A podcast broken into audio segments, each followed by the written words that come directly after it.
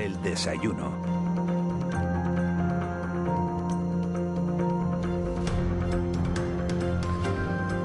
Como les decimos, tiempo ya de entrevistas de la noche al día en Canarias Radio, tiempo para conversar con calma con un protagonista, con una protagonista en este caso de la actualidad. Y queremos aprovechar hoy este tiempo para conocer cómo se preparan en Canarias los distintos planes para prevenir emergencias, planes de prevención de incendios, como decía hace un instante, planes ante posibles inundaciones, planes ante riesgo sísmico. Y para ello hemos invitado a Montse Román, que es una cualificada técnica de protección civil del Gobierno de Canarias.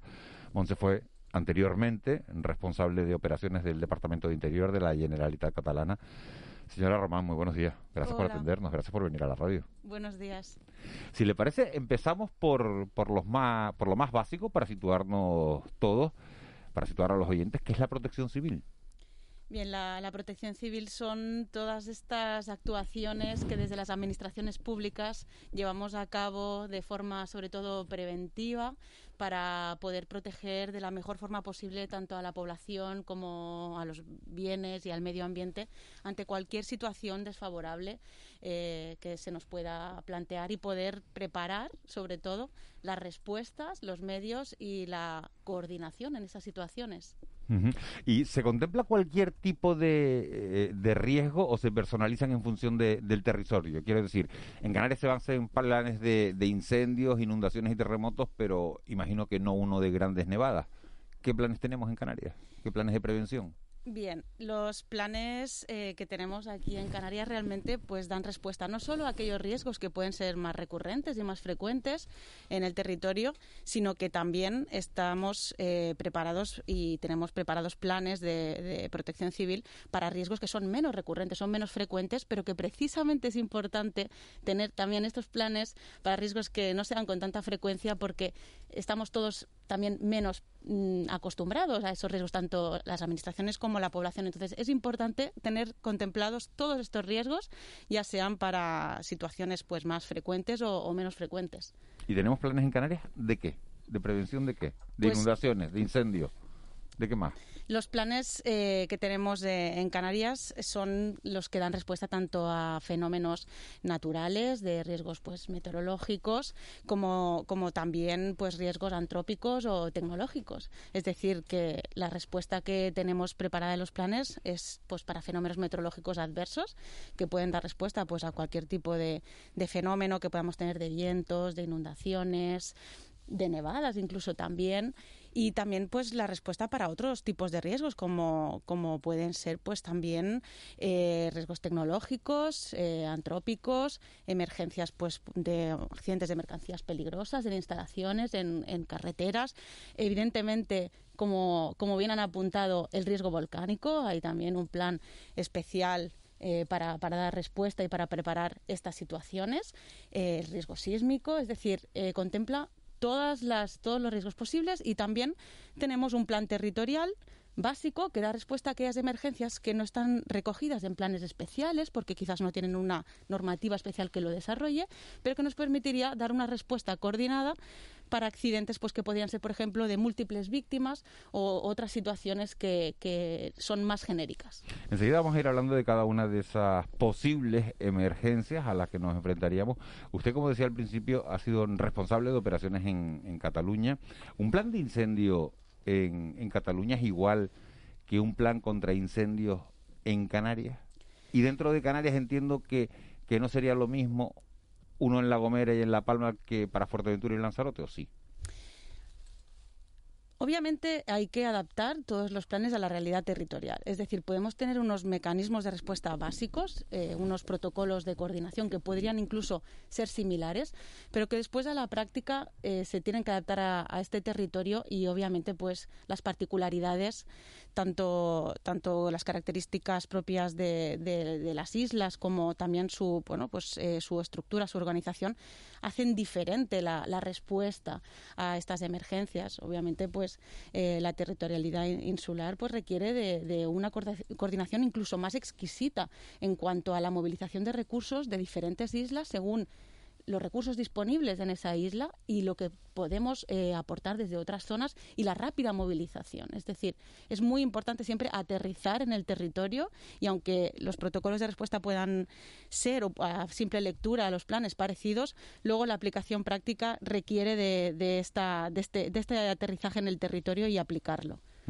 Monse Román, ¿cuáles son las principales emergencias a, a las que eh, se podría enfrentar Canarias teniendo en cuenta que, en muchos casos son impredecibles? Por ejemplo, el ranking sería incendios, inundaciones, terremotos.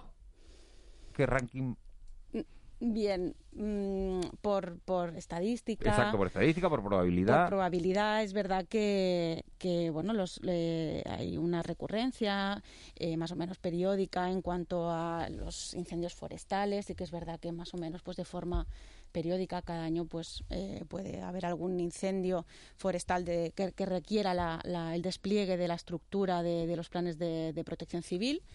También es verdad que los fenómenos meteorológicos adversos pues también son muy recurrentes. Eh, estos episodios de bueno de, inundaciones torrenciales a veces muy puntuales, muy de, duración muy corta pero muy intensa, que cada vez los fenómenos se van intensificando más, no van más en esta, en esta línea, fenómenos de fuertes vientos son situaciones que, que, también, también son muy recurrentes, todo lo que tiene que ver con los fenómenos meteorológicos. Pero no hay un ranking de decir, bueno, le, dedicamos más tiempo a, a preparar un plan antiincendios que, que uno de grandes nevadas, porque, porque lógicamente no vamos a tener grandes nevadas aquí, ¿no? Es verdad que, que, nos vamos preparando también por, por épocas y un poco, pues es verdad que ahora estamos más centrados en, la, en preparar lo que sería la, la campaña de, de, de, verano, de incendios, por decirlo de alguna forma, el verano meteorológico, pero hay una serie de riesgos que no se pueden estacionalizar y que requieren pues de, un, de una prevención y un mantenimiento continuo durante todo el año porque no sabes cuándo se pueden plantear, sobre todo los riesgos tecnológicos o incluso desprendimientos que hemos tenido también. Ha hablado usted un montón de veces de, de los riesgos tecnológicos. ¿A qué riesgos se refiere? Bien, pues serían todas estas eh, emergencias que pueden darse como consecuencia de algún accidente. Ya puede ser, pues, por ejemplo, en el transporte de mercancías peligrosas por carretera, puede ser también en, una instalación que manipule pues algún tipo de, mercancía pues peligrosa y que pueda haber en algún momento pues una, una consecuencia, una reacción, una afectación al exterior que nos obligue a tomar medidas de autoprotección en el exterior con la población puede ser también pues algún algún accidente que puede haber algún incidente en mar también alguna operación con, con barcos pues alguna alguna algún posible pues eh, pérdida de combustible. Son todos estos accidentes que son más relacionados pues de forma de, con, tecnológica o, antrópicos la, parte humana. Se contempla eh, lo hablaba hace hace un instante el riesgo de erupción volcánica en en Canarias, ¿en qué consiste ese, ese plan, por ejemplo? ¿Qué recomendaciones incluye? Bien, pues este plan eh, tiene pues una serie sobre todo de vigilancia y seguimiento. Hay una serie de, organismos, de instituciones que están que monitorizan constantemente y que están pues siguiendo esta información y nos mantienen informados a, a las personas eh, de las administraciones que, que, estamos también pues siguiendo siguiendo esta, esta situación. Eh, este plan pues tiene también pues unas fases en las que ahora pues estamos en una situación de, de normalidad de alguna forma, de, seguimiento y, normalidad, y tiene pues unas fases en función de, estos ítems, estos valores que nos pueden ir dando los organismos oficiales para poder preparar, preparar mm, de forma eh, preventiva y progresiva a la población pues ante una posible situación que pueda requerir pues una, una evacuación puntual o alguna situación que requiera pues un seguimiento muy específico, un desplazamiento en el terreno y una serie de, medidas eh, pues eh, preventivas a, la población. Eh, buenos días, señora Román. en esto, una de las consecuencias de la, de la pandemia es que ha surgido una gran cantidad de, senderistas ¿no? nuevos. ¿Qué tipo de imprudencias cometemos cuando, cuando vamos a, hacer senderismo? ¿Qué tipo de imprudencias desde el punto de vista de la protección hmm. civil podríamos evitar? Es, es, muy importante tener conocimiento de la preparación física de uno mismo, es decir, saber eh, qué capacidades tenemos, si estamos preparados para una jornada pues y de, senderismo de, muchas horas, incluso la propia ropa, el propio calzado, el conocimiento del terreno, de la, de, la zona donde nos vamos a, desplazar, si, si nos hemos informado, si es decir, esta, esta es la primera como la primera condición ¿no? que deberíamos tener en cuenta antes de, salir y, bueno, llevar a cabo estas rutas. Sí, e, es, verdad que, que, si tienes un accidente y no tienes un seguro y te tiene que ir a buscar un helicóptero, por, por ejemplo, cuánto te puede costar eso? Pues no te sabría decir ahora exactamente, no tengo aquí el documento de tasas, em, pero, pero bueno, sí es verdad que, que desde, desde el Centro Coordinador de Emergencias pues tenemos conocimiento de, de estas situaciones y muchas veces pues sabemos ¿no? de, estas, de estas situaciones que pueden parecer eh, bueno imprudentes o a lo mejor de falta de, preparación o de desconocimiento de algún pero se, pasan, se pasan esas multas como decía Ángeles Arencilla se, se llegan a cobrar es decir cuando se habla de situación de alerta oiga no se acerque usted a la costa y cae un, alguien al mar y hay que ir a rescatarlo. Se ha hecho se ha hecho se, ha, se ha hecho se ha hecho. Es decir eh, te puedo decir que, ¿Y a un turista también? ¿O solo eso es para el personal local? No, ¿A cualquiera? eso es, sí, sí. Y, sí que algunas veces, y después de analizar las situaciones, pues, eh, como les digo, pues hay un procedimiento, hay un está tasado eh, exactamente para cada tipo de recurso que se puede activar ante estas situaciones. Y, la situación, o sea, la tenemos, la, la, analizamos y, y si es el momento, y si se dan las, circunstancias y, es eh, oportuno, pues sí que, sí que se aplican estas tasas.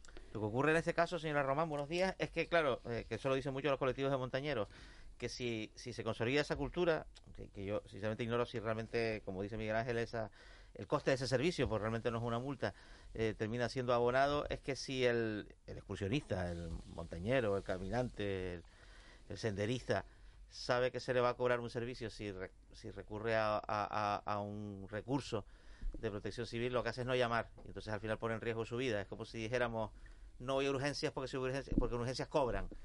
Entonces, pues igual tengo un infarto y no voy a urgencias, igual estoy en el monte y, oye, si voy a llamar aquí, me he tropezado, me he caído, si me cobran, pues al final se corre un riesgo vital, ¿no? Es un elemento muy difícil de, de, de medir cuál es la mejor respuesta, ¿no? Es verdad que no estamos encontrándonos con esta situación, al menos a día de hoy, que nos encontremos con situaciones en las que no llegue el aviso. Normalmente el aviso llega y, es, muy frecuente, es casi a, diario, casi, casi, que el, que el centro coordinador 112 reciba estos avisos de personas pues que mm, muchas veces pues que no pueden continuar la marcha o ya no son accidentes muy graves, sino que, pues lo que decíamos al principio, no hemos tomado en consideración nuestras propias características, capacidades, y ya no podemos continuar la marcha y estamos en un sitio de difícil acceso donde por tierra es muy difícil llegar y tenemos que, activar pues recursos aéreos en este caso. Los profesionales de, la protección civil comparten experiencias, eh, usted lo sabrá perfectamente, ha trabajado también en otras comunidades autónomas. Bueno, Canarias en ese ámbito, digamos, ¿en qué liga estaríamos jugando, no? Vamos a eh, comparado con, con, los servicios de protección civil de otras autonomías, de otros estados de la Unión Europea, de otras regiones ultraperiféricas. Mm, a nivel de... ¿qué, nivel tenemos, no?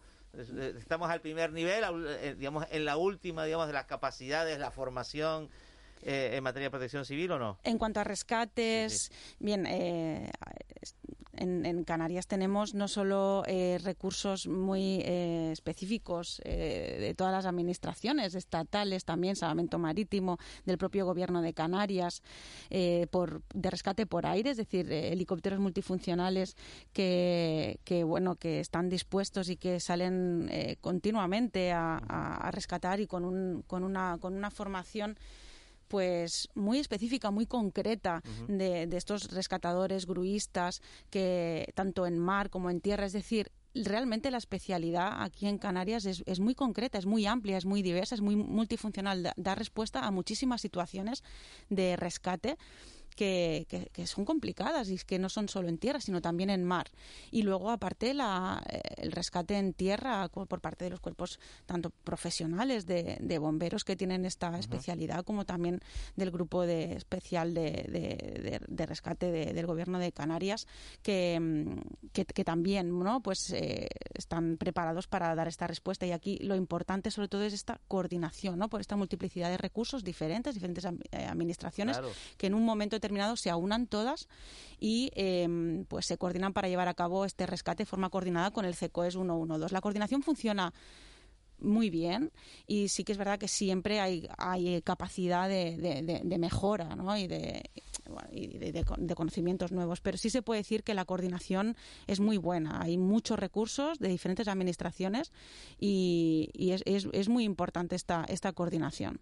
Señora Román, en noviembre eh, se anunció que el Plan Territorial de Emergencia y Protección Civil de la Comunidad Autónoma, el Plateca, iba a incluir la evacuación de animales en caso de, de, emergencia. Eh, ¿Puede hablarnos un poquito de esto? Eh, es que antes no se rescataban los animales. ¿Qué significa este, esta incorporación? ¿En que, si sea eso ya se ha incorporado, ya es algo Sí, sí que se ha llevado a cabo en, los incendios del 2019, pues ya se llevaron a cabo estas actuaciones de, evacuación puntual de animales y precisamente em, estas situaciones en las que se vio esta necesidad que se estaba haciendo eh, ya eh, en situaciones pues sobrevenidas de, de incendios sobre todo se vio la, un poco esta necesidad que teníamos de, coordinar todos los recursos que pueden ser necesarios y sobre todo especialistas de la materia, en este caso pues aportando los conocimientos del Colegio de Veterinarios de ambas provincias que han aportado muchísimo para la elaboración de este protocolo, en coordinación con todos los recursos de las otras administraciones, vimos esta necesidad de plasmar, de redactar un, un, marco, un, protocolo que sirviera de base para trabajar tanto preventivamente, ubicando en, el mapa ¿no? qué recursos podemos tener disponibles en caso de tener que llevar a cabo una evacuación de, animales. ¿no? Ya no estamos hablando solo de domésticos, sino también de, granja de alguna forma o de, campo. ¿no? Y, luego, pues, cómo se incorporarían estos especialistas en el centro coordinador, eh, en la parte logística para, para coordinar todas eh, esta situación, ¿no? en el caso concreto de los animales, tanto de compañía, domésticos, como, como, como de granja de alguna forma. Porque hasta ahora o sea, usted habla del, me, parece que se ha referido al el incendio del 2019 en agosto en, Valle Seco, ¿no? En, Gran Canaria. Eh, antes eh, no se rescataba a los animales, eh, se les dejaba a su suerte, ahora se ponen más medios.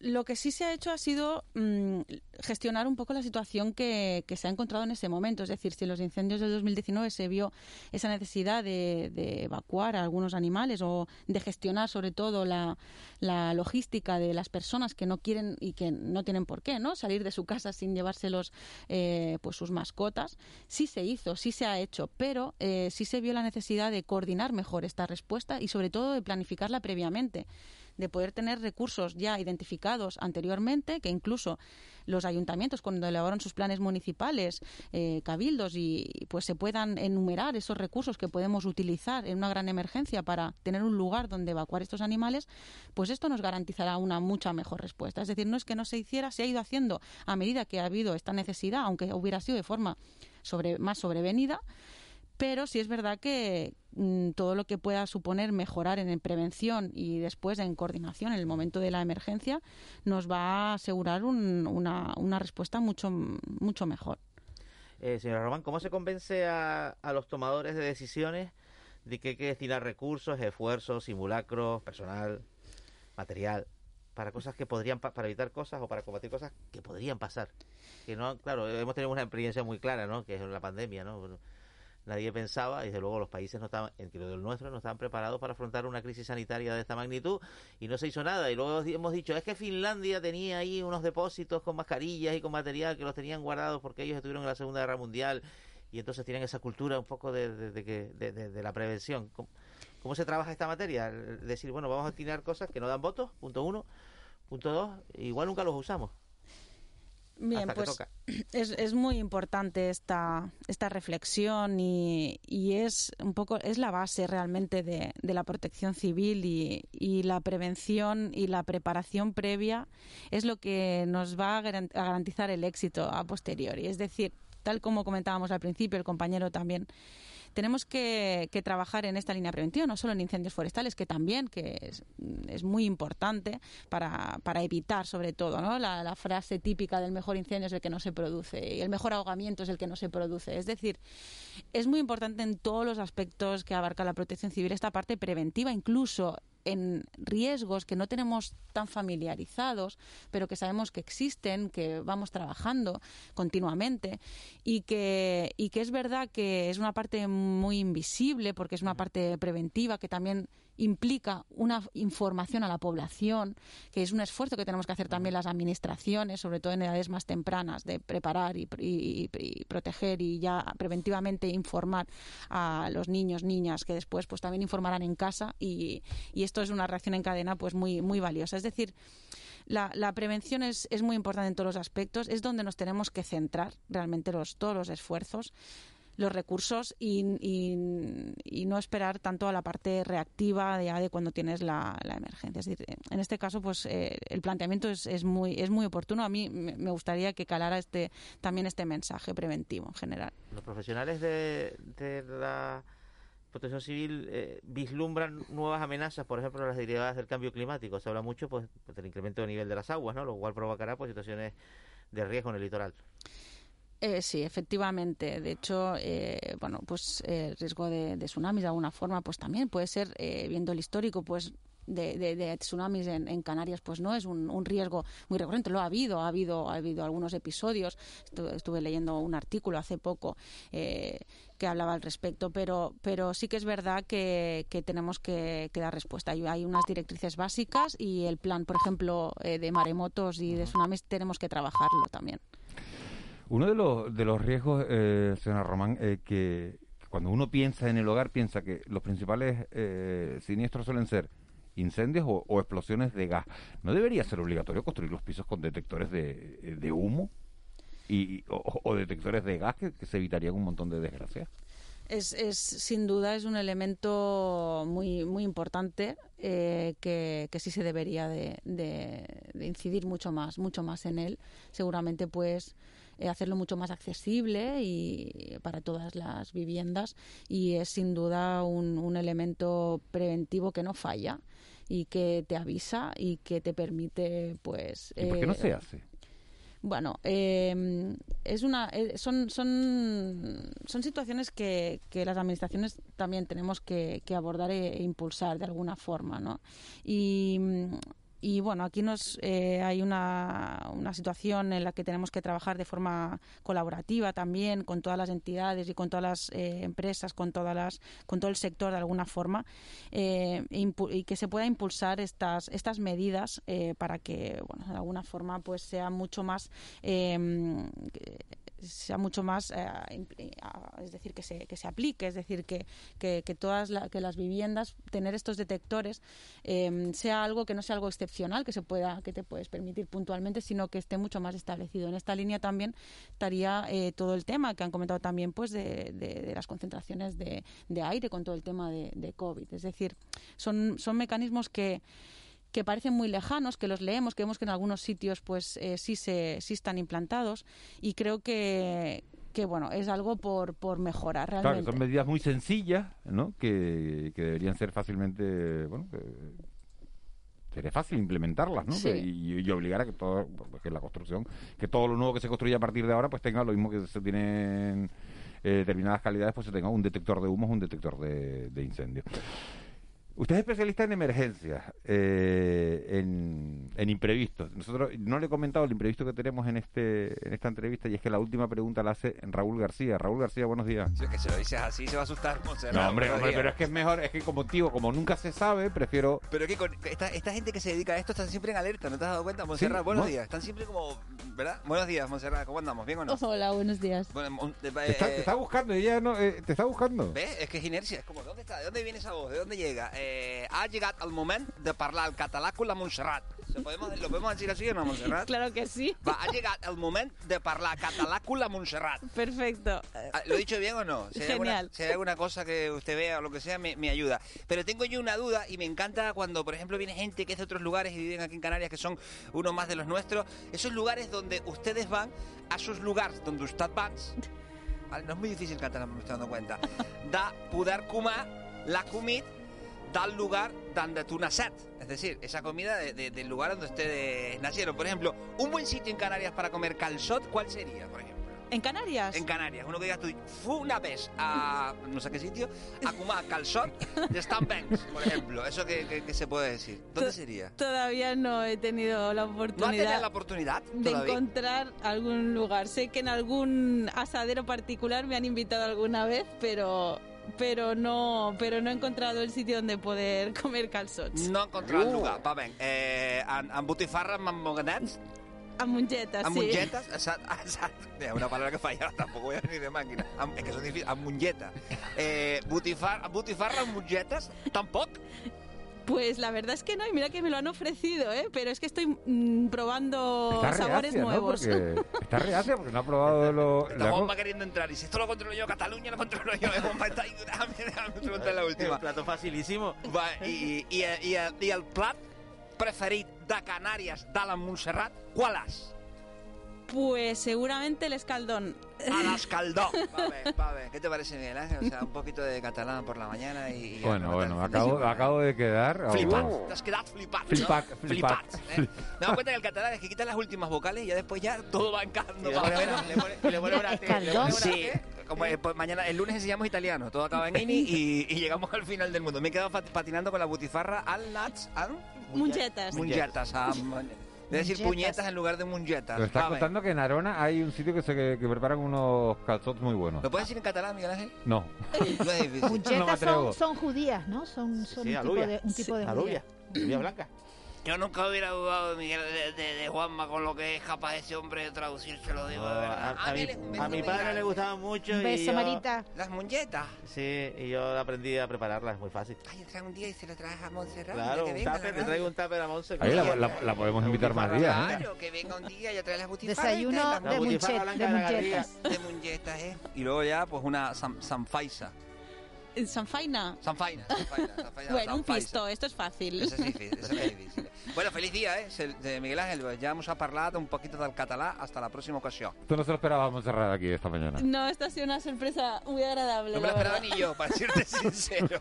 Buen día, eh. Monse Román, eh, técnico de protección civil del gobierno de Canarias. Muchísimas gracias por haber estado esta mañana en De la Noche al Día. Muchísimas gracias por haber venido a Canarias Radio. Muchas gracias a ustedes. Un placer, mucha suerte. 8 y 35, unos consejos publicitarios y nos metemos en tiempo de tertulia, en tiempo de mentidero. De la noche al día, Canarias Radio.